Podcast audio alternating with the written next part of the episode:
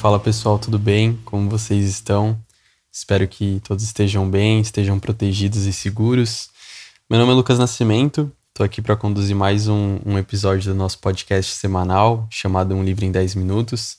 Se é só a primeira vez por aqui, o primeiro podcast dessa série que você está ouvindo, super recomendo e indico você ouvir os outros também.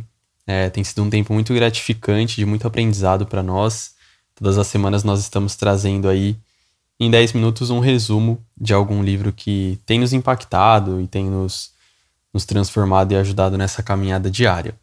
Uh, espero que hoje não seja diferente, que a gente consiga sair daqui com um entendimento ainda maior e uma compreensão ainda maior também do amor de Deus por nós e da importância do nosso amor ao próximo. Bom, hoje nós vamos falar de um, um livro que não é tão conhecido aqui no Brasil, de um autor também que não é muito conhecido, o nome do livro é Quero Que Sejas e o autor é o Tomás Halik. É, o Tomás, falando um pouquinho sobre ele, ele é um padre, filósofo e teólogo. Uh, atualmente ele também dá aulas de sociologia e filosofia da religião em universidades lá da Europa.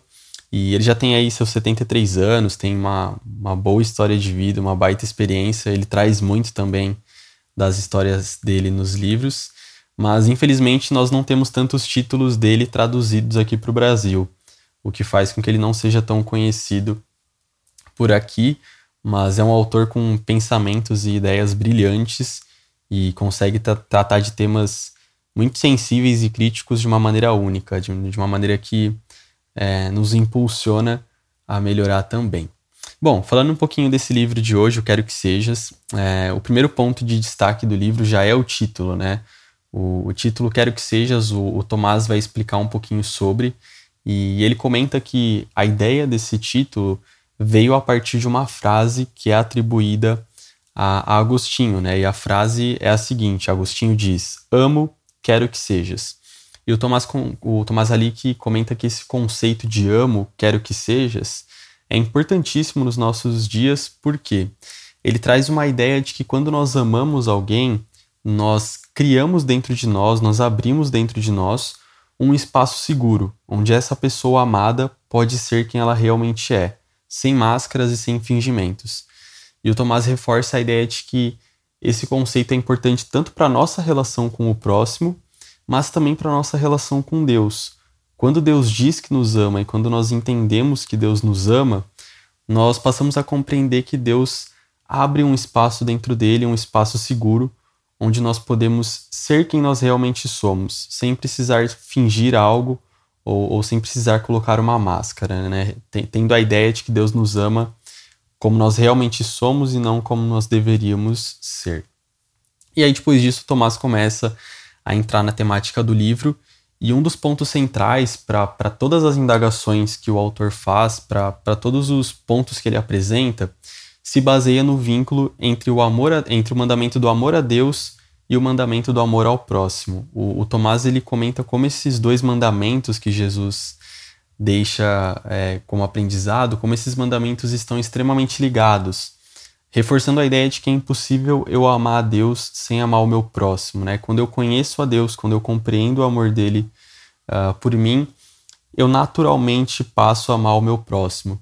E, e o Tomás fala algo muito legal que é muitas vezes quando as pessoas falam que Deus está desaparecido ou que Deus está distante, na verdade essas pessoas estão dando pouco valor para o relacionamento com o próximo. Essas pessoas estão olhando pouco na face do outro. O, o Tomás ele comenta que Deus ele não é um terceiro nessa relação é, com o meu próximo. Deus não está distante apenas observando a nossa relação com o próximo. Deus ele é a base desse relacionamento. Deus, ele acontece. O, o Tomás vai usar justamente esse termo. Deus acontece quando eu amo o meu próximo. E é bem bonito que ele também trata o próximo de, o próximo de uma maneira muito divina, né? O Tomás comenta que na, na face do outro, no olhar do outro, no sorriso do outro, existe algo divino. Quando eu olho para o outro, eu não, estou, eu não estou olhando apenas para o outro. Eu estou olhando também para Deus. Eu estou vendo como eu posso ajudar a Deus, né? A necessidade do outro abre uma possibilidade para que eu faça parte da reconstrução que Deus está fazendo no mundo. O, o Tomás é, ele fala muito sobre isso ao longo do livro como um todo, de que Deus ele se apresenta constantemente como uma possibilidade e não como um fato. Né? Ele, ele comenta que em muitos momentos Deus dá a possibilidade para que a gente haja de acordo com o amor. E isso é bem, bem bonito também. Então, durante os primeiros capítulos, o Tomás uh, discorre um pouco sobre esse tema do, do amar a Deus através da vida do próximo.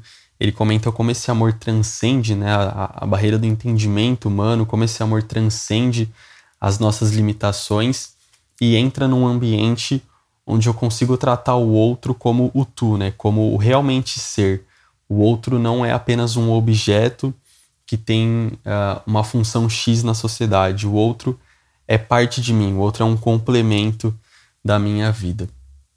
Depois de comentar um pouco sobre isso, o Tomás ele entra em uma questão que é a importância de entender que em muitos momentos Deus também se apresentará como um, como um mistério, como uma pergunta. E ele fala sobre isso no sentido de que Deus ele não é um objeto que nós estudamos e compreendemos tudo a respeito depois de algumas leituras e análises. Deus não é uma matéria de faculdade que nós estudamos durante cinco anos e temos todas as respostas concretas. O Tomás fala que o, o grande problema dos religiosos é tratar Deus assim, é fazer de Deus um ídolo, é fazer de Deus um ser que eu consigo controlar, que eu consigo manipular, um ser que eu sei os limites, que eu sei até onde vai, que eu sei o que faz e o que não faz.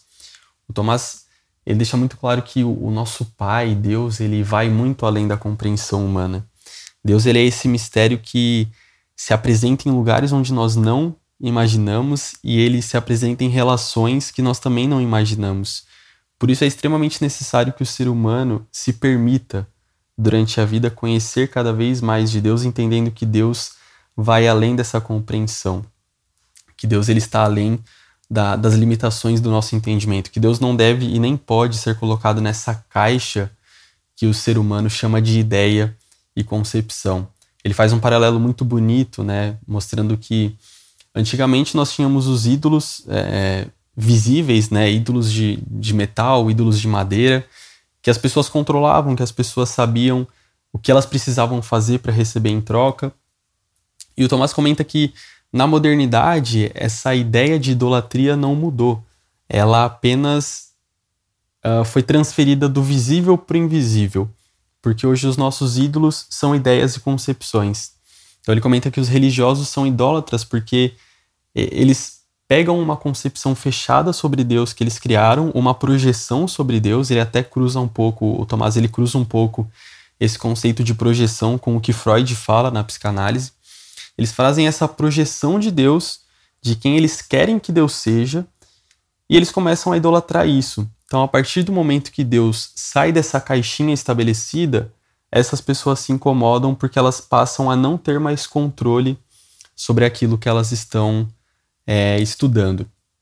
Então, o Tomás reforça a importância da gente ter essa paciência com Deus, né? um termo que ele usa, de entender que Deus vai se apresentar em vários momentos, de diversas maneiras, uh, que Deus é livre, né? Que Deus ele ele, ele é livre para aparecer nas relações que ele bem entende, que onde existe um próximo amando o outro, ali acontece Deus. Então é muito bonito também esse conceito que ele apresenta no livro. Ele até depois faz um paralelo entre fé e amor, né, que são temas que aparecem constantemente, falando que uma fé sem amor, ela, ela não possui teor, né, é uma frase dele. Se trata apenas de uma, de uma fé que é uma projeção dos nossos medos e desejos. Já caminhando para o final, o Tomás fala um pouco sobre a questão do ego também. Ele fala sobre como é importante nós deixarmos nosso ego de lado diariamente, de nós não nos moldarmos a, a esse sistema que fala que nós precisamos ter a todo custo, que nós precisamos sempre ser os mais atualizados. Ele fala que é, esse ter o nada, esse ser o nada, né, abrir esse espaço, permite que Deus se revele com cada vez mais uh, teor, né, com cada vez mais força através da nossa vida, que a gente consegue amar as pessoas de uma maneira cada vez mais genuína quando nós deixamos esse nosso ego do lado. Né? Ele até fala que onde existe esse espaço da inflação do ego, né, o ego extremamente alto, não existe espaço para que Deus consiga uh, amar através de nós da maneira como ele, como ele gostaria. Então, o ego é um dos grandes, o, o Tomás aponta como um dos grandes inimigos na nossa relação com o próximo. E o último tema que ele aborda é a questão da morte. Ele também aborda de uma maneira muito simples, muito direta e muito bonita. Ele até fala, né? Eu, eu não temo a morte, eu não tenho medo da morte, porque o que acontece após a morte, né? A vida eterna é algo que já existe agora, é algo que eu já vivo em muitos momentos, reforçando o que o texto bíblico diz em João 17:3, que a vida eterna é conhecer a Deus, né? Então, o Tomás comenta que esse não é um medo que ele tem, na verdade é é, é um grande prazer para ele já viver a vida eterna no hoje e no agora.